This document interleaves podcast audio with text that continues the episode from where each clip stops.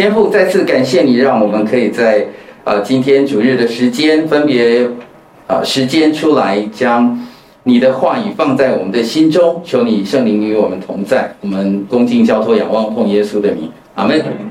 好，所以我们今天要进入十七章，希望结束的时候呢，可以到了二十二章哈。那么呃，之前的前几次的上课呢，我们知道一到二十章是一个版本。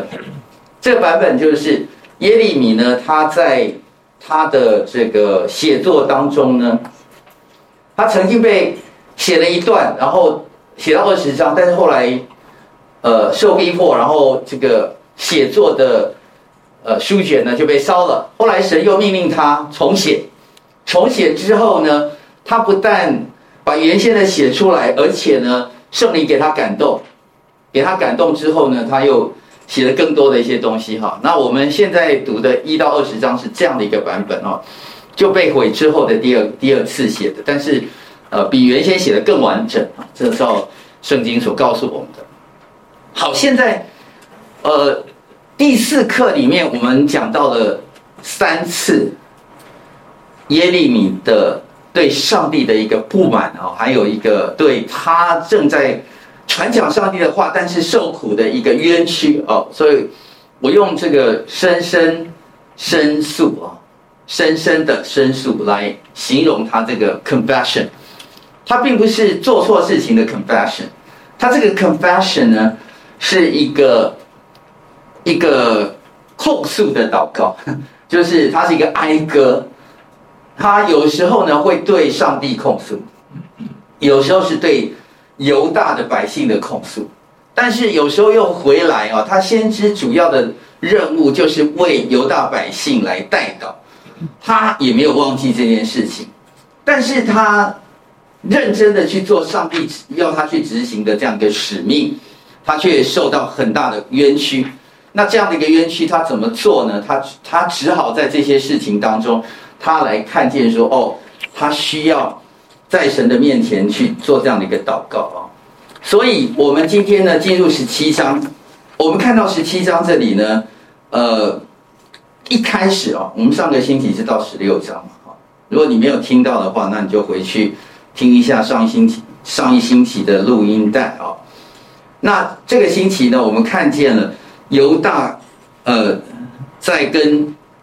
上帝还有先知耶利米的一个关系上是紧张的啊。那十七章一开始讲到犹大的罪是用铁笔用金刚钻记录的，铭刻在他们的心板上和坛脚上。他们的儿女纪念他们高岗上青翠树旁的坛和木偶。我田野的山啊，我必因你的四境内之内所犯的罪，把你的货物财宝，并。秋坛当掠物交给仇敌，并且你因自己的罪必失去我所赐给你的产业，我必使你在你所不认识的地上服侍你的仇敌，因为你使我怒中起火，直烧到永远啊！好，所以这段啊开始讲到犹大的罪。各位，他的写法，我第一，我我以前也是读耶利米书，没有很仔细读，但是我。再次读到这段的时候，他说他的罪是用铁笔、用金刚钻记录的哦。金刚钻，各位，你知道它，它跟钻石比的话，谁比较硬？金刚钻比较硬，因为金刚钻那个刀啊是切切割钻石的刀，所以它的那个碳质啊，里面是密度最。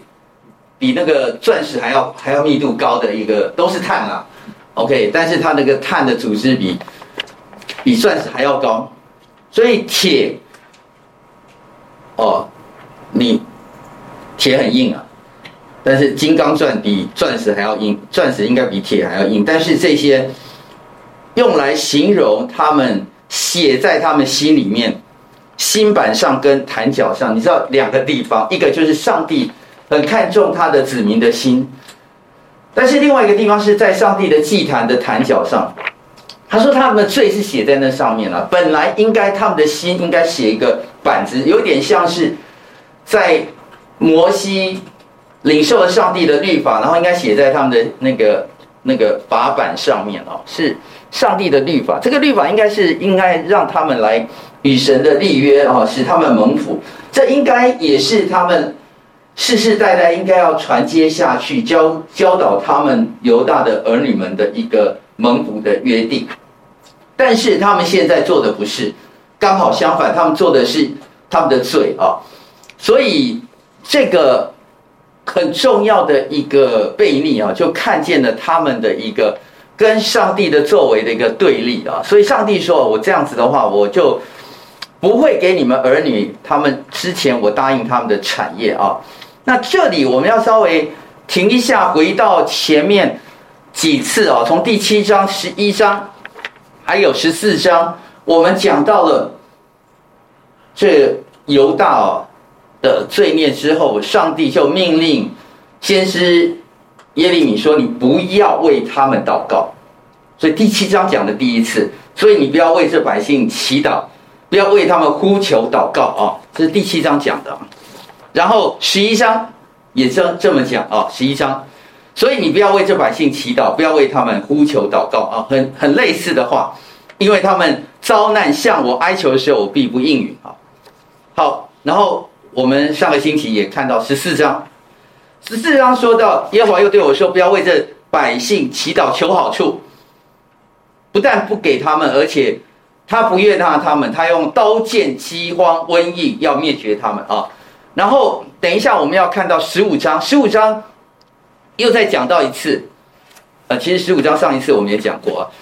耶和华对我说：“虽有摩西和撒母站在我面前代求啊，我我也不不。”我心也不顾惜这百姓，你将他们从我眼前赶出去，叫他们去吧。哈，所以你不要为他们代求。有摩西跟撒母尔为他们代求也是一样。哈，我不愿意他们可以领受这这个福分了。啊，所以请请不要再为他们做这个事情。那为什么呢？这个背景，我们回到这个背景，这个背景就是一个盟约的破碎，一个 broken covenant，在。犹大跟上帝之间这个盟约被破掉了，这个盟约被破掉了以后，上帝的心碎了。上帝其实，在我们前一讲里面，当耶利米的心哀痛，当耶利米泪流满面的时候，他的眼泪无法止息。到我们有一段说，到底是他的眼泪还是上帝的眼泪？有没有？其实上帝的特质，上帝的心境。上帝的情感也在耶利米的表达当中表达出来。OK，这是上一次我们有提到的。所以在这种破碎的关系里面，神也很伤心。但是这个关系就带来一件一个事实，这个事实就以色列家和犹大家背了我与他们列祖所立的约。各位，我每一次啊为新人祝福。当他们要结婚典礼典礼的时候，在神跟众人面前要立下那个宝贵的婚约的时候，我常常都很感动。我有时候就是感动他们愿意立约，愿意在众人面前，我也希望他们的婚姻蒙神的祝福。有时候看见他们的这个真心哈，也为他们流泪。这个流泪是感动的流泪。可是各位，你知道吗？我我我我相信我们我们在座都是蒙神祝福的婚姻了哈，但是你知道，当我看到若有那个弟兄姐妹哈，他们的婚约当中因为一些事情，因为不管哪一种事情，最后两个人要走向离婚的时候，我就觉得哇，那个他们两个人的那个关系，他们孩子们的关系，他们家族的关系，他们所有的关系，他们的。他们的的这个呃教会的弟兄姐妹的关系，他们跟上帝的关系，其实是最重要的。但是那个关系破裂的时候，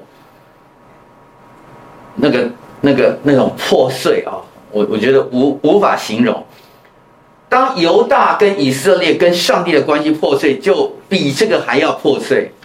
所以神实实在是是不知道怎么做。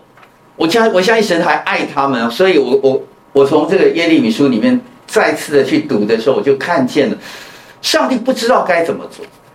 上帝如果不解决这个罪的问题的时候，他他他知道这是这些坏掉的那个根哦，他要刨除掉。可是他又不愿意说，他所爱的好像一点怜惜都没有。他希望还是爱他，所以每一次祷告的时候，我就发现还有一点点线索。神希望他们这个灾祸要临到他们的时候，希望替他留一条后路。啊，那当神说啊，他们来祷告啊，他们哀求我，我却不听。但事实上，神真的还是盼望他们可以可以回头啊。所以这个是一个这样的一个背景。所以四次说到不要为他们祷告，事实上神总是还是留一点点后路，希望他们可以来啊。好，所以我们看见当耶利米向神深深申诉的时候，这是因为犹大跟神破碎盟约的另外一种面向。因为这样的关系破坏了，那这个破坏的同时，你会发现先知也受迫害。他不只是他们不想听，而且呢，因为他们跟上帝的盟约破坏掉了以后，这个中间的这个代求的人，这个中保的一个关系也也破坏掉了。所以这个破坏掉了以后，中保无法为犹大继续祷告，而且中保也为了犹大来受苦。所以有人说，你去看先知耶利米，他也是一个英文叫 prefigure of Jesus Christ，就是他也是耶稣基督的一个一个呃预表啊，或者是说投射啊，就是从这个人我们看见耶稣基督。耶稣基督将来要做的事情，也很像先知耶利米现在要做的事情。他虽然不是耶稣基督，但是这个人他所做的事情，正如耶稣基督将要为他们子民所做的一样，为他们哀哭，为上摆上代价，为他们受苦啊！所以现在先知虽然领受这个职分。但是先知要怎么样来继续来完成这件事情？我们可以来看耶利米怎么来做啊。好，十七章往下呢，第五节到第八节有两个对比，说每一次上帝都有留一些伏笔啊，所以这个对比呢，让我们看见了这个呃倚靠哈跟就是倚靠什么的一个对比啊。第五节，耶和华如此说：倚靠人血肉的膀臂。心中离弃耶和华的那人有祸了啊！所以祸福这个生命是、生命记事的一个对比又出现啊！所以他必像沙漠的杜松，不见福乐来到，却要住旷野干旱之处，无人居住的碱地啊！相反的，倚靠耶和华、以耶和华为可靠的那人有福了。所以有一种倚靠是有祸了，倚靠血肉的膀臂；有一种是有福的，是倚靠耶和华以。以这个耶和华为可靠的那个人有福了哈。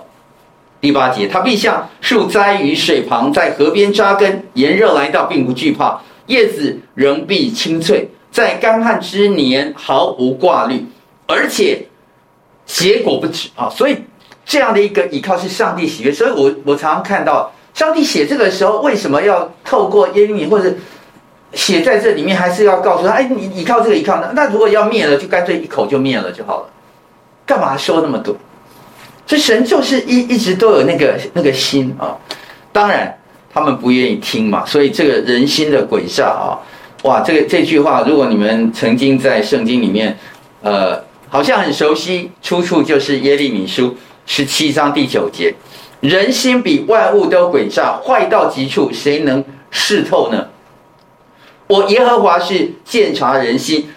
试验人肺腑的，要照个人所行的和他所做的做事的结果报应他啊！这句话就出处在耶利米书十七章第九节。所以他们的心诡诈，他们以为他们所做的上帝不知道，他们以为他们所做的这些事情神不会追讨，他们以为他们住在殿中就一定安全，他们以为他们是亚伯拉罕的子民，上帝一定会保护他们，他们以为他们欺压。他们不公平的时候，那些混一混就过去了。他们以为他们有献祭，然后同时也可以拜一些假神，上帝也会看不见。他们以为他们可以杀害那个先知，上帝好像在这个时候也也不吭声，上帝或许哎，他只是希望我们献祭，就这样子。他们对上帝有很多的误解，以至于他们不敬畏上帝。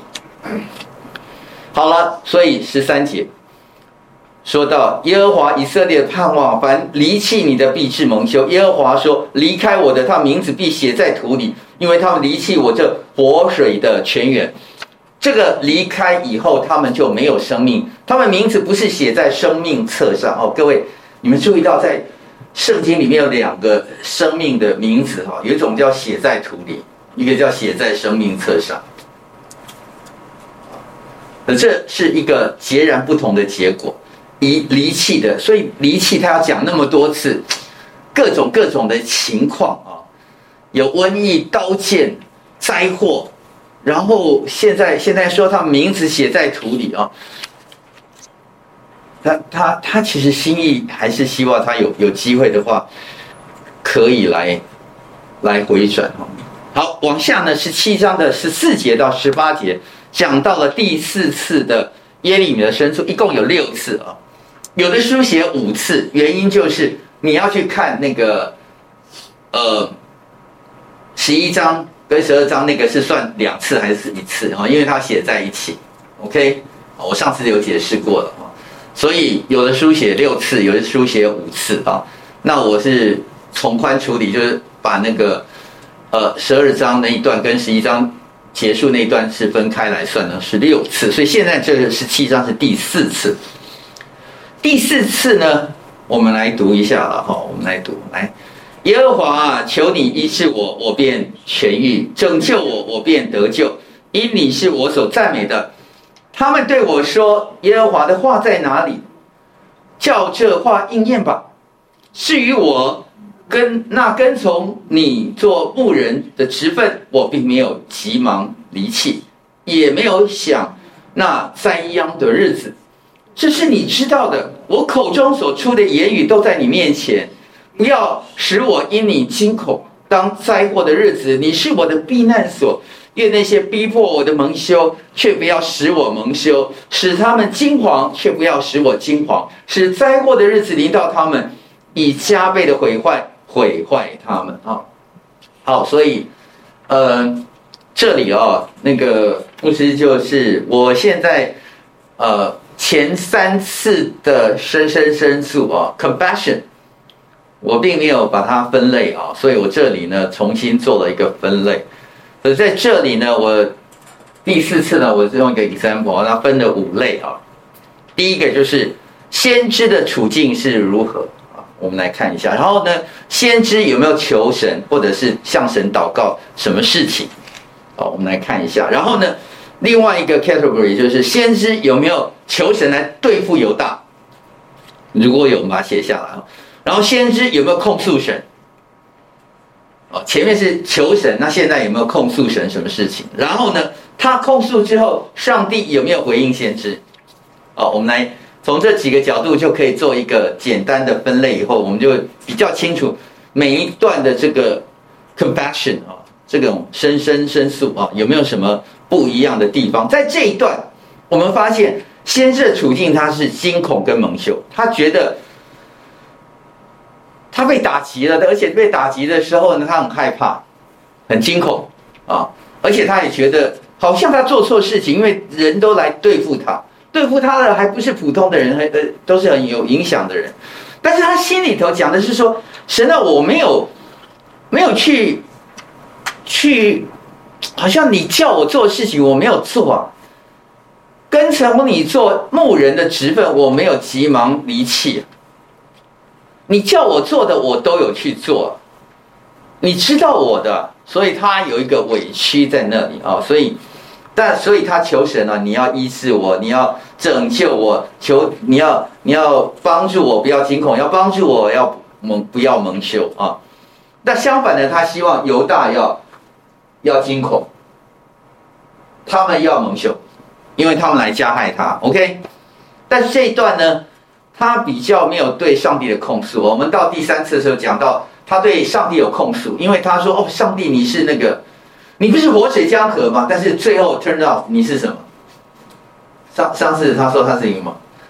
是一个一个就是枯干的河流，枯干的溪水是欺骗人的。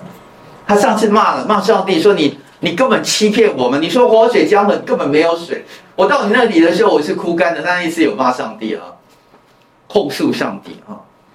OK，那这次没有，那那神这次也也没有回应啊。哈，这经文没有写有什么回应哈，所以我们回去啊，请各位做一下这个作业啊，三次，十一章的十八节二十三节哈，十二章一到十二章一到六节，十五章十到二十一节，你在。做这五类的分类一下啊，然后做一点点比较看看啊，给大家一个作业去看一下啊。好，往下，所以犹大的这个问题惹动了上帝的愤怒啊。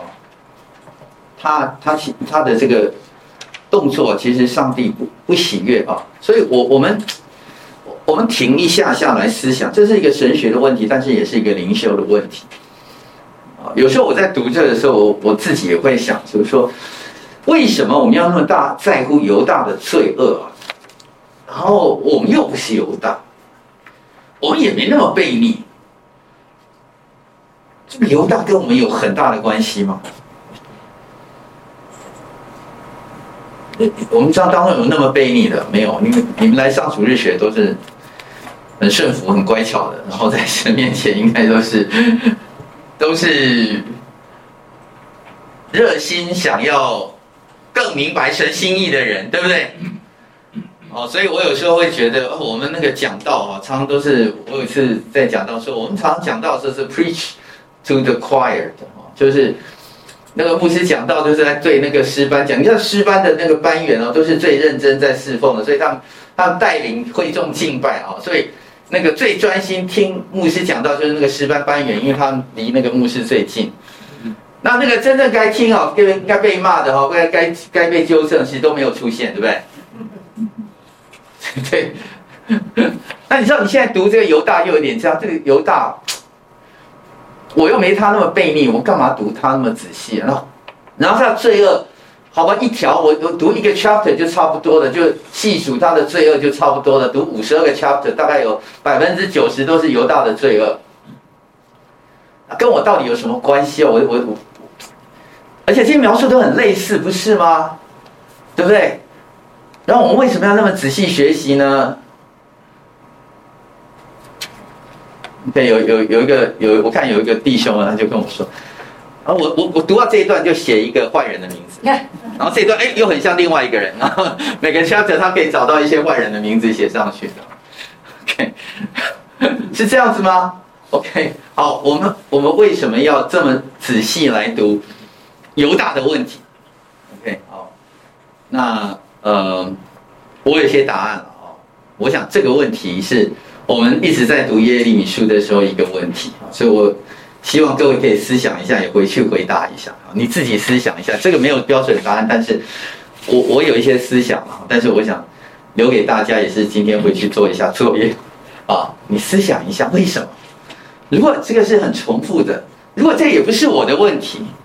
如果这个这个问题很 obvious，我也不会犯同样的，就就算我犯过一次犹大的错，但我也应该回头了。我现在坐在这里，我就是这问题我，我我我需要这么仔细学习吗？哦，所以这个是我们需要思想。好，再来十七章往后呢，讲到一个安息日的问题啊，在这里啊，呃，十九节说到耶和华对我如此说：你去站在平民门口啊，就是犹大君王出入的门。又站在耶路撒冷的各门口，对他们说：“你们这犹大君王和犹大众人，并耶路撒冷一切的居民，凡从这门进入的，都当听耶和华话。”现在很重要，他要讲一个很重要的课题，跟所有的君王讲，还有进入那个耶路撒冷大门哦，城门口，因为有很多重要的人物都会经过那个地方，然后要讲什么呢？哇，原来以下要讲的二十一节到二十三节哦，他说：“耶和华如此说，你们要谨慎，不要在安息日担什么担子进入耶路撒冷的各门，也不要在安息日从家中担担出担子出去。无论何工都不可做，只要以安息日为圣日，正如我所吩咐你们列祖的。他们却不听从，不侧耳听，竟应着这景象。”不受教训。所以各位，你注意到这件事情，当以色列，我或或者我们就说犹大，因为现在以色列被国已经灭了啊，被灭了，现在存留就是犹大，他们。被逆神到最后的时候，上帝竟然会用这件事情。如果他已经做错那么多事情，刚问大家一个问题：犹大那么做错那么多事情，再加一条，有时候我会觉得这个这个叫你骂一个那个那个想要离婚的那个丈夫哈，他做错很多事情，你看他他他这个上班也不认真哈，然后。金钱又乱花哈，然后最后对太太不忠哈，然后又乱搞男女关系，然后最后已经要离婚了。做最后要离婚前，你就骂他一句说：“你你你都不来上成人主义学。”OK，你懂我意思吗？这这他错那么多，然后最后再骂一条说他去报名了成人主义学，他不认真上，不交作业之类的，这么重要吗？他做。如果做错这么多事情，对不对？不守安息日，他本来就是就是烂人了，他他就是已经很坏了，很坏的时候，为什么要在这个地方强调他的错呢？所以你到城门口，你要跟他们讲，君王啊，还有这些重要的人，你要跟他们讲，他们安息日，而且他们不要在安息日担什么担子，是这个什么意思？什么叫担什么担子啊？我们稍微稍微看一下，什么叫担什么担担子啊？呃，各位，如果你注意到的话，就是那个这这句话哈，英文译本翻译的是啊，那个 take care 啊，for the sake of your lives。然后呢，呃，他他说啊，就是你你要你要你要注意啊，谨慎，为你的生命来注意谨慎，for the sake of your lives，因为这跟你的生命有关系的哈，为什么呢？Do not bear a burden on Sabbath day, or bring it in by the gates of Jerusalem。这句话的意思啊，各位你注意到，他说到啊，你不要 do not bear a burden on Sabbath day 哈，我觉得这是一个，嗯，从从这个生意的眼光哈，他们就是以以前他是不是开什么皮卡啊，然后然后出去做生意，他是他挑个担子，然后就。就载一些东西进去做生意，所以他在安息日做生意，bear a burden 啊，说挑那个担子。所以我们和本其实翻的没有错，但挑担子同时也是一种一个属灵的一个象征。所以它有两个象征，一个一个象征就是他他是一个真正在做生意的那个象征，可是另外一个象征就是他是一个属灵的象征，他在为自己的生命担一个担子。那这里呢，其实，在安息日这一天呢，放下谋生的事情是一个信心的行为。神看重人对神的信心，这是一个 key。为什么这件事情要被拿出来讲？因为上帝看重人对他的信心。OK，我们请同学 repeat，repeat after me。哎，因为上帝看重人对他的信心。所以，为什么这件事情要被拿出来？因为安息日不是守节的问题，安息日是上帝要看重人对他的信心。所以，人倚靠商业，就是，或者是说，人在安息日他不愿意放下，他不想倚靠神，反而倚靠商业。反过来，人不不倚靠商业。人愿意在安息日放下来一切的担子，求神来在安息日这个这一天当中纪念他跟上帝的关系。这是两种情况，这是一个属灵的温度计。你的属灵温度计是什么呢？可以从安息日是否愿意放下单词可以看出来。OK，好。呃，对不起，打错一个字哈，生命计啊，不是那个计算的计，是那个，是那个，就是生命记那个记。好，生命记是的，这个祝福跟咒诅哈。所以再来七章的二十四节到二十七节啊。呃，在这个安息日里面哈，所以二十四节讲到，你们若留听、留意听从我啊，在安息日不做什么事情，然后呢，你们就会领受什么样什么样的祝福。OK，二十七节，你们若不听从我，不以安息日为圣日，然后他必然在各门中点火，这火也必烧毁耶路撒冷宫殿，不能熄灭。我觉得神已经。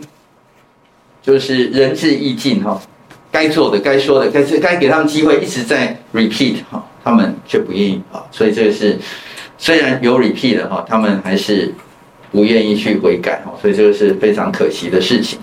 好，再来哈，我们来看到这个十八章，十八章呢就出现了两，跟十九章出现两次毁掉那个窑匠所做的器皿，是一个瓶子。那为什么要这么做？因为先知耶利米啊，他的讲论是一个 example，可是先知耶利米的生活自己常常也是 example。我们上一讲的时候讲到，大概有五次用一些这个物品来做记号，对不对？各位，你你有没有想过那个呃，约翰福音？约翰福音，上帝。差派他爱子耶稣基督来到这个世上。他在约翰福音的时候，啊，约翰在第一章到十二章记载了至少七次的神迹。七次的神迹里面，那都叫做 sign。OK，miracle。OK，为什么要有 sign？为什么要有 miracle？希腊文的 miracle 就是 sign，就是记号。为什么？因为透过这个 miracle，透过这个 sign，要显出神的荣耀出来。这里要显出，透过这些记号，要显出他们跟上帝的关系，以至于他们的心有机会被回转。OK，所以我们今天啊，传福音，各位弟兄姐妹，你们传福音，我们有时候带人家去看电影。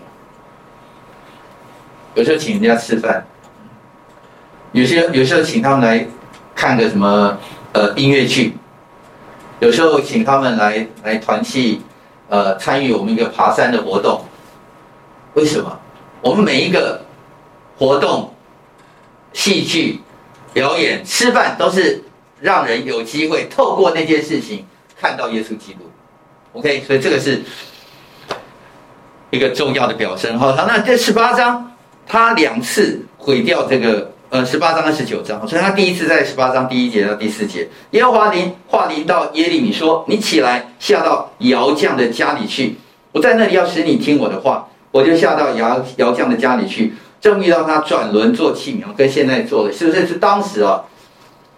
哇，这个你知道这个是西元几年吗？主前几年吗？六五六。这个这个，哎，至少至少六百年啊，啊，六百年前，那就是两千六百年前。OK，两千六百年前，嗯，可能是我们的这个周朝吧，哈，就是已经有有他们就有用这个滚轮，哦，所以他用那个转轮做器皿，就是那个窑匠在那边转的哈，所以。两两千六百年前就有这些的哦，窑匠用泥做器皿，在他手中做坏，他用这泥做另做别的器皿，窑匠看怎么好就怎么做。所以他为什么要做这个事情？其实他要讲到就是，如果窑匠觉得好，他要继续做。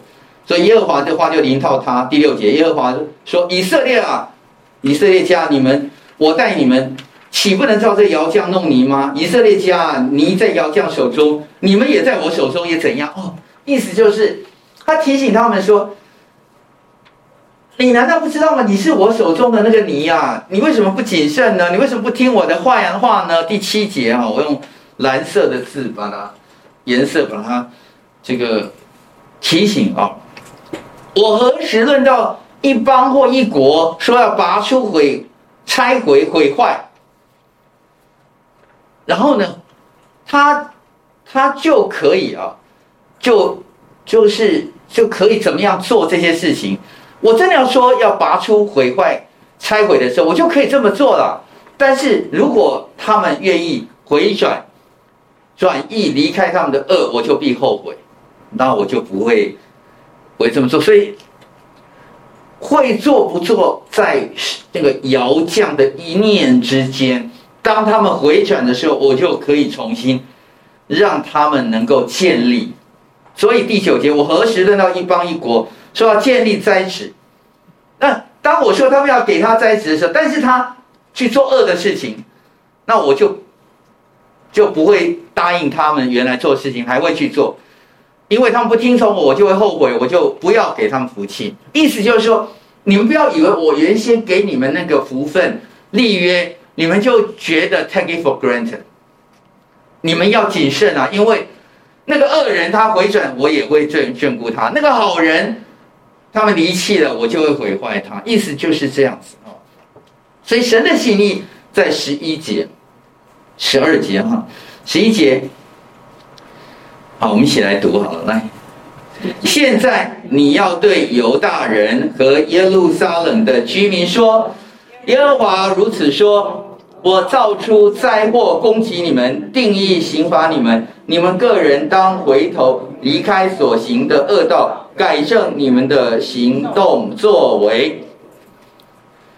哎呀，上帝要耶利米再去说，再去说，再去说，可是呢，他们却不愿意说。他们说这是枉然的，我们要照自己的计谋去做，个人随自己顽梗的恶心去做。哦，所以上帝的心实在很辛苦啊，每一次都要再告诉他们，告诉他们，告诉他们。而且我喘气一下。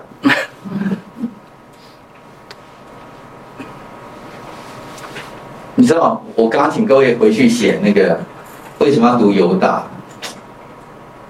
我我有时候在想，我是不是那个顽梗的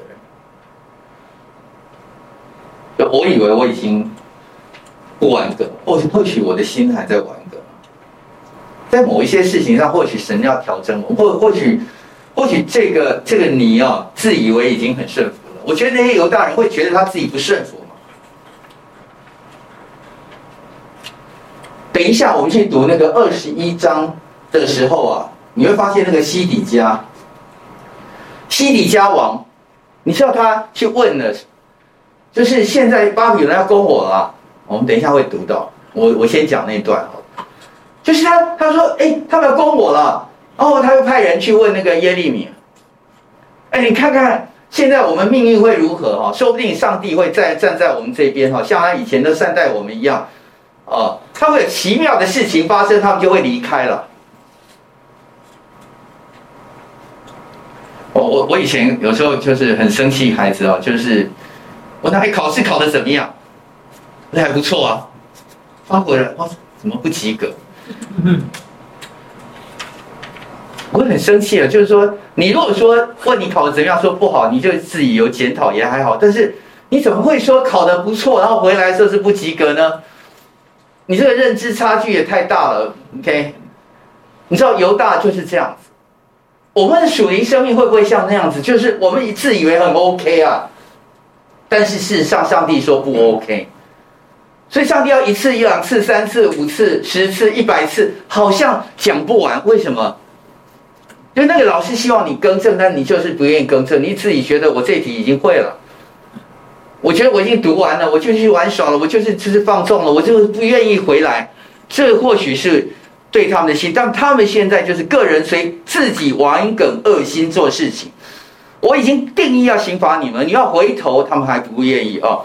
他不但不愿意，十八章的十八节，他们说：“来吧，我们可以设计谋害耶利米。”因为我们有祭司讲律法，智慧人设谋略，先知说预言，都不能断绝。来吧，我们可以用舌头打击他，不要理会他的一切话。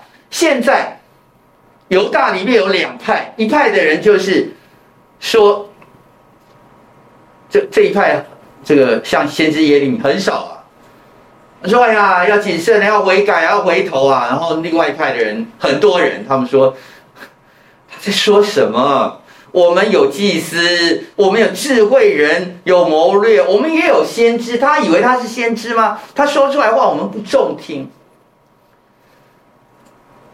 我们这边人比较多，我们打击他，不要理会他。这是为什么他们不愿意回到神面前的原因？因为他们自觉人很多，因为因为他们觉得他们势力很大，所以所以神啊说啊。我不知道怎么样来，来来帮你们哈。十九章第一节就是说，他第二次再讲了，又去找窑匠，你去买窑匠的瓦瓶，又带百姓中的长老和祭司中的长老出去到新嫩谷哈尔西的门口，宣告我所要吩咐你的话啊，就是到那个地方，他就做一个，我觉得有点像那个以西结，他也做一一一场剧啊，然后现在就是做一个 demonstration。拿了那个瓦瓦瓶啊，然后那个那个就是到到那个新嫩子谷外面那个地方去的时候，就打碎那个瓶，然后跟他们说：“哎，你看现在打碎了，因为神如此说，我要照样打碎这民和这城，正如人打碎那个窑匠的瓦器，以致不能在那个呼伦哈，然后并且人要在呃陀斐特埋。”葬埋尸首，甚至无处可葬，这都在耶路撒冷的那个呃西南边哈，西南边有一有一个有一个河谷，就是新嫩子谷哈。那那个陀斐特啊，就在那个那个旁边，在那个地方，神说你在那里做，然后以后呢，他们要死在那个地方。你知道，你如果是被带去的长老哈，你会说你神经病，带我们来看这个干什么？对不对？呸呸呸呸呸，说一些那个不吉利的话。OK，我们还会跟你走过来，真的是瞎了眼了。我觉得下次不会再听你了。你你要演这个戏给别人看，就跟别人看。我我们我们我们宁可相信神会祝福我们。所以这么多次他们不愿意听，对不对？好，第五次了，十八章十九节。哦，各位讲到。耶利米的第五次的这个 confession 啊，耶和华，求你理会我，且听那些与我争竞之人的说话，岂可以恶报善呢？他们竟挖坑要害我的性命，求你纪念我怎么站立在你面前，为他们代求，要使他们的愤怒转向他们转销。故此，哇，后面啊，他他在祷告神吗？现在故此啊。嗯，那个那个先知怎么样来求神啊？对付犹大，愿你将他们的儿女交与饥荒和刀剑，愿他们的妻无子，且做寡妇，又愿他们的男人被死亡所灭，他们的新少年人在阵上被刀击杀。你使敌军忽然临到他们的时候，愿人听见哀声从他们的屋内发出，因他们坑挖坑要捉拿我，暗设网罗要绊我的脚。耶和华。他们要杀我，那一切计谋你都知道。不要赦免他们的罪孽，不要从你面前涂抹他们的罪恶，要叫他们在你面前跌倒。愿你发怒的时候罚办他们。我发现那个大概百分之八十都在求神要处罚他们啊。好了，所以啊，这个处境就是他他被增进哈，被以恶报善哈，然后呢？呃，被挖坑去捉拿啊！求神要理会他啊！求神要听他的话的意思。他对犹大啊，就是，哎，大人、小孩、儿女哈，然后他们妻子无子哈，做寡妇哈，男人会被杀哈，呃，这个青少年会怎样怎样哈？说说的很多都是对犹大的一个一个祈求哈。事实上，使他们面对罪恶的审判哈。他有没有控诉神？这段好像比较没有哈。神有没有回应他？好像也没有。所以你可以去，呃，就看到他的这样的一个回复。好，十九章后面，那么耶利米就在圣殿里面宣告了啊。那这个宣告呢，就是他要再跟他们说，你们众人都会临到这个祸哈，因为他们没有听神的话啊。但是他这个宣告呢，就引来了一件很。哎呀，很重要的一个悲惨的事情。这个悲惨的事情呢，我们来看二十章的一开始哈，所以十九章的十四节到十五节连接到二十章的第一节到第六节，在那个地方，我们看见了，呃，有一个人，这个人呢写在圣经里面哦，叫做祭司伊麦的儿子巴施户尔，啊，巴施户尔 passport 这个人呢做耶和华殿里的总管，听见耶利米预言这些事情，他就打先知耶利米，不是打发，打他，OK。他就打先知耶利米，有耶和华殿里，便雅悯高门的这个家哈，这个将他掐在那个地方。次日，巴施户尔将耶利米释放，就开枷这个枷锁哈释放。于是耶利米对他说：“耶和华不是叫你的名为巴斯库尔，乃是叫你为玛革尔弥提米撒毕啊。”就是四面惊吓的意思哈，耶利米就是说你的名字要换。然后因为耶和华如此说，我必使你自觉惊吓，你必使众朋友惊吓，他们必倒在仇仇敌的刀下。然后呢，你也必亲眼看见，我必将犹大人全交在巴比伦王的手中啊，等等等等等啊，我们自己读好了哈。他们要被掳到巴比伦去去哈。第六节，你这。巴施户尔一切住在你家中的人都必被掳去，你和你众朋友，就是你，你向他们说假预言的，都必到巴比伦去，要死在那里，葬在那里。好，各位，我特别把这个巴施户尔哈，你你们看一下巴施户尔那个英文的名字，因为你觉得那个总管，应该看那我们那个总管哈，那个名字就有点像一个。没什么了不起的官啊，其实这个人官很大。这个人，Now Pashhur the priest, son of emmer 啊，他是他是 priest，who was chief officer in the house of the Lord 啊，他是 CEO，他是他是 the house of the the Lord 的 CEO。OK，各位你知道吗？就是说我们。总管他就是总经理，他就是总裁，他是耶和华殿的总裁，他是那个负责那个敬拜的的祭司里面的。如果像信友堂就崇拜部部长，懂我意思吧？他是 CEO，他是 Chief Officer，但是呢，这个 Chief Officer 啊，他不敬拜上帝，但是他有权利，所以当。当神派这个先知耶利米到那个的耶路撒冷，在那个地方宣告的时候啊，他不但没听，而且他打他，而且把他抓起来，铐上那个手铐的意思，然后关了他几天，让他惊吓一下。我关你几天，看你害不害怕？你不要再胡说乱、胡言乱语，在那边扰乱我们军心。他的意思就是这样子。OK，但是神说你要死在那个地方，你的名字要换成惊吓，因为你使耶那个耶利米惊吓，你的名字要换为惊吓哦，这是神对他的审判。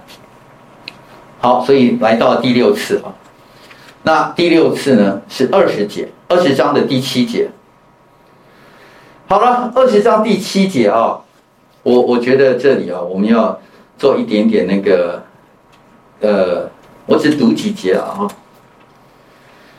第七节、第八节，我们来读一下。耶和华，你曾劝导我，我也听了你的劝导。你比我有力量，且胜了我。我终日成为笑话，人人都戏弄我。我每逢讲论的时候，就发出哀声。我喊笑说：有强暴和毁灭，因为耶和华的话，终日成了我的凌辱讽刺啊！他被羞辱。他被关起来，他被凌辱，他被讽刺。OK，好，所以往下哦，有太多了啊、哦。然后呢，呃，但但啊，我我在读第九节哈，第九节也也是。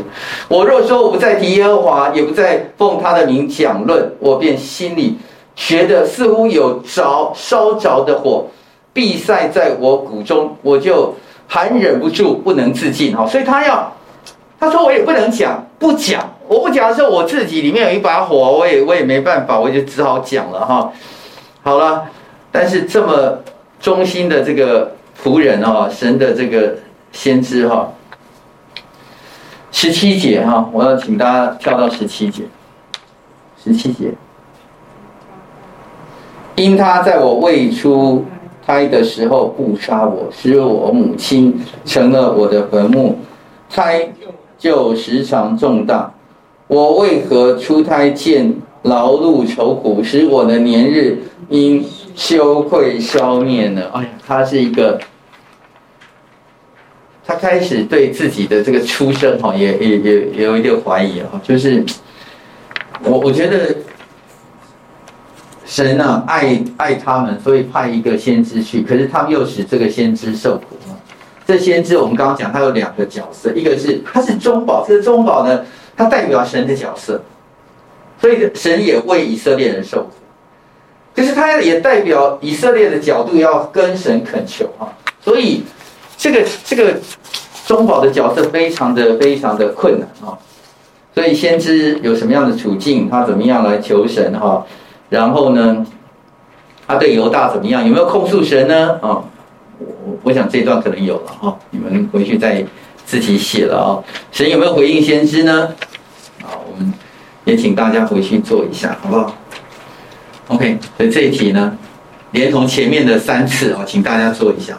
OK，所以一一共应该写四次哦。这这一题我没有写在最最后的作业里面，你 OK 的话，就是连同前面的三次啊、哦，你可以做一下。那呃，我们现在十二点哈，我们在十分钟内会结束啊。好，那我们要往下看到这二十一章跟二十二章，神审判犹大的这个最后的这四个王啊。好，那么二十一章的一开始啊，我们刚刚已经讲到了啊，就是这个西底家啊，他还打发人啊去见耶利米。各位，你们有知道有一个名词哦？我刚刚有念，特别念的有个名字叫 Pashhur 这个人，你知道西底家，可能根本就不知道 Pashhur 曾经打耶利米，赏他一个巴掌，再把他上那个手铐啊压起来哈，然后他也怕这个巴斯户尔再去问耶利米，我在想，哎，我要是西底家哈，我又换一个人去问，对不对？我们中间一定有比较慈眉善目的哈，然后看起来比较那个那个他当时做了这件事情以后，我就不不敢再派巴斯户尔去，结果他还派巴斯户尔去啊。那因为那个呃巴比伦王尼布甲尼撒来攻击我们哈。第二节，或者耶和华照他一切奇妙作为待我们，使巴比伦王离开我们上去啊。所以我们刚刚就是他怎么会这么觉得呢？他他他他凭什么这么想啊？为什么？为什么他会这么想？因为他觉得他做的都对的，他在上帝面前应该也是义人。他们是他们是好人呢，他是好人的王，你懂我意思吗？你知道在历史上啊，就没有一个做坏事的那个王啊，会觉得他是做坏事。他们在公义的一方。呃，我最近蛮关注那个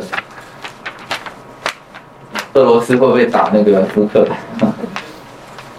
你知道俄罗斯他会觉得打乌克兰应该是是 justified，不然是 justified，因为他们的安全受到威胁。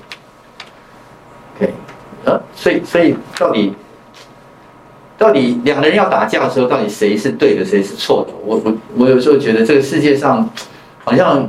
你要真的讲世界的公平正义哈，也蛮难的哈。那在神当然知道是谁是对的，谁是错的啊。但是，但是有时候我们神的子女有时候问：这最后这个对跟错那么重要吗？因为，我若是耶利米的话啊，我我讲一下我的心情，我会觉得左边也不是，右边也不是，就是这个是爱，这是我的家乡，我的国家，可是他们背逆神。可是我，你知道我我求说神啊，你要处罚他们啊，你知道我的心会怎样？我很爽啊，我觉得哇，他们他们受罚应该的，会吗？我一定心会为他们很痛吗，要不然我们我会神经错乱。因为我前一刻在求求神，那神你给他一条路，可下一刻因为他们打我，我就说啊，因为他们妻无子，他们成为寡妇啊，他们怎么怎么都对，到底应该怎么做？但是他们的这个结果就是，他们都觉得他们是好人啊，因为西底家也这么觉得，所以西底家的下场啊，第七节以后我要将犹大王西底家啊和他臣仆百姓，就是城内从瘟疫、刀剑、饥荒中剩下的人都交在巴比伦尼尼布甲尼撒的手中和他的仇敌，并寻索其命的人的手中。巴比伦王必用刀击杀他。我们知道谁眼睛被挖出来，就是他。OK。我我我我以前会觉得啊，对他好像有点太残忍。我我觉得神给的刚好，我现在觉得神给的刚刚好。好，那么但是对王也也有留一些其他伏笔啊。但因为他说，呃，你至于犹大王的家哈，你们要听，就是还有很多王嘛，那边还有可能一些王公贵族。十十二节。大卫家，耶和华如此说：你们每早晨要施行公平。我就觉得奇怪纳闷，他如果真的要审审罚，就干脆全部都灭了。现在为什么又要哎？你们每早晨要施行公平？我觉得这是留下伏笔。如如果没有机会的话，就请不要再说了啊！真的，这 你就赶快处罚好了啊！但是他这还是留下伏笔啊。但是在。这个一大篇的讲论当中啊，还是会留下一两句：你们若施行公平，若做一些事情啊，当然往下十二二十二章的一到九节啊，又在讲到这样的一个情形啊，就是你下到犹大王的宫中，在那里说话，所以他说，坐大卫宝座的犹大王啊，和你的臣仆，并进入城门的百姓，都当听耶和华话。所以他们还在讲啊。你们要施行公平和公义，拯救被抢夺、脱离欺压人的手，哈。然后呢，第四节，你们若认真行这事，就必有做大卫宝座的君王和他的臣服百姓，或坐车骑马从这城的各门进入，哈。各位，我我就在想，神的一切的改变都从那个百姓的悔改开始啊。所以啊，各位，我就我我有个心得。所有的一切的复兴，你不要先求那个外表的复兴，你要先求内心的回到上帝面前的悔改。所有的一切，你看见历史上有哪一个时代那个复兴，属灵的复兴，都是从那个领袖啊、他的同工啊、他的那些跟随愿意悔改，而且众人齐心一起悔改，然后上帝就会。慢慢的去施行改变那个心意啊。好，所以我们往下啊，剩下最后三分钟。所以神啊，事实上在这个地方，他是在重述撒母耳记下第七章第十节到十六节那个大卫之约。这里我们就不再读了，因为大卫之约是一个应许。当你们愿意这么做的时候，神要给他们祝福啊！所以这一件事情，神是会守约的。但是不听神之话的君王啊，二十二章的第五节到第九节就说到啊，就是你们不听这些话的话，那我指着启示，这个城要成为荒场。所以相反的，你们不愿意听，那这个地方，你们倚靠的这个这个巴比伦啊，呃不呃耶路撒冷啊，就要成为荒场。这就是对其他君王讲。二十二章的第十节到十二节啊，不要为死人哭，好不为他悲伤啊。然后这个地方要说到另外一个王，十一节，因为耶和华论到从这地方出去犹大王约西亚的儿子沙龙啊，所以这个人的名字是沙龙，沙龙的名字就是约哈斯哦，所以有一个王约哈斯啊，所以这个啊，他下场也是一样。二十二章的十三节到十九节哦，所以。他又论述了，不不不不不不不哦，所以我们来看他，呃，他会被埋葬，好像埋在埋驴一样，要拉出去扔在耶路撒冷城门之外啊。事实上，他最后啊，呃，这个所以十八节哈，这个犹大王约西亚儿子约雅敬啊，他他最后也是被掳到巴比伦去，但是他的下场啊，好像好一点点哈。你你若去看这个。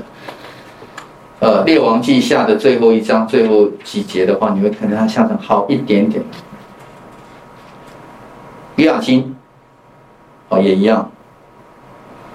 OK，好，那诶，牧师就先停在这里好了，因为他这个呃，神对他们的预言啊，就是这几个王透过先知耶利米已经看见他们的必然之结果啊。好，那我们请大家可以回去再做一下作业啊。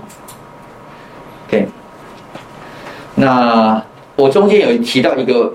第三题了啊，最伟大先知也有信心的问题啊。当他在那边就是 confession 啊，这个 confession 啊，我觉得我读到他的这个 confession 的时候，我有一些感触，就是其实再伟大先知也会有信心的问题，就是这些环境会影响我们，孤立感会侵蚀我们的心，困惑的心也会啊，切身自己的一些事情哈，就是诶。我我想要做，但是最后这些事情都怎么都没有完成，然后或者是一大堆的挫折，其实会不断挑战我们倚靠上帝的心哦。我我我希望各位你们回去也思考一下，如如果你你同样遇到这些问题，你遇到这样的情况的时候，你会怎么样来面对这样的问题？好吧？OK。哦，这这都没有什么标准答案，我我只是希望你们。有机会去思想这个问题，这对我们，其其实有时候我们的这个信心在这种情况当中哈，到底怎么样来面对才是最真实的？一帆风顺的时候其实很 OK 啦，但大大致上都不会有太大问题，真的问题都是在这种情况。好，我今天的课程先停在这里啊，我们想一起低头做祷告。主啊，再次感谢你。我们的心盼望是被你得着，是吧？我们知道你的心意，透过像先知耶利米这样子的，在对待犹大的时候，说我们也知道你如何来对待我们，你如何的期盼我们，说求你恩待你的子民，也让你的子民能够思想你的恩惠，不要忘记你的一切的在我们身上的。许多的美好的带领，谢谢主，我们这样的感恩祷告，奉耶稣的名，阿门。